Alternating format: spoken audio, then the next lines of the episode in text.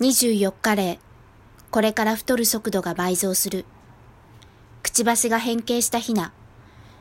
上下のくちばしが噛み合っていないため、餌をついばむことが難しい。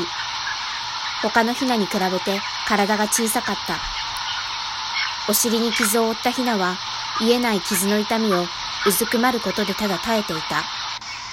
堆積した糞が放つアンモニアで空気まで汚れてきた。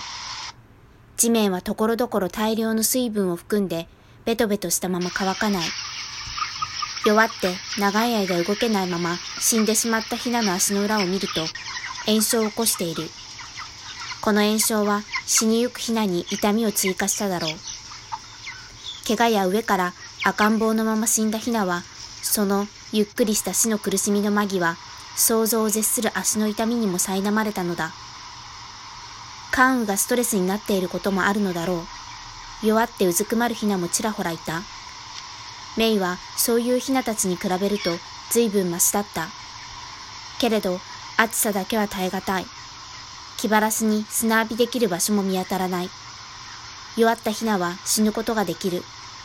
しかし、メイはこれから出荷までの26日間をまだ生き続けなければならなかった。体重 1057g。足の裏の炎症。ブロイラーの足の裏の炎症、FPD は重大なアニマルウェルフェア問題となっている。詳細はリンク先をご覧ください。